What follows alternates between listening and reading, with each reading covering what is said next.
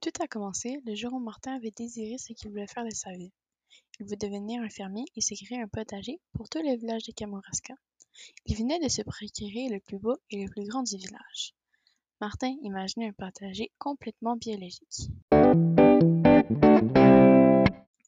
Un beau matin ensoleillé, Martin se réveilla très tôt pour aller planter d'autres carottes, du chou et des tomates. Quand il arriva devant le potager, toute la terre était retournée, tout était de travers. Il se posa aucune question et décida de commencer le travail. Le matin suivant, de retour au potager, tout était en désordre. Tous les légumes s'étaient fait manger et les fans des carottes étaient amouchées. Quand il se retourna, il vit la marmotte finir son festin. Il était découragé, car il devait aller porter une livraison pour ses nouveaux voisins, Adèle et son fils Adrien. Cet après-midi, quand Adèle et Adrien enfin étaient arrivés dans leur nouvelle demeure, elle demanda à son fils d'aller voir Martin et lui demander s'il avait besoin d'aide. Quand Adrien arriva au potager, situé de l'autre côté du pont, il remarqua le massacre et alla chercher une paire de gants pour lui venir en aide. Ensemble, ils récoltèrent tout ce qui pouvait être sauvé pour ensuite pouvoir les transformer. Ils passèrent la journée à travailler.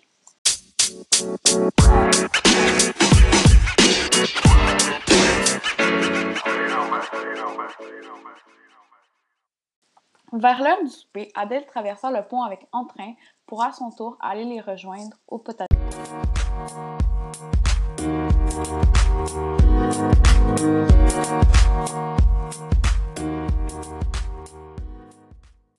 Elle les aperçut conclure tout le bon travail qu'ils avaient réalisé dans cette chaude journée d'été.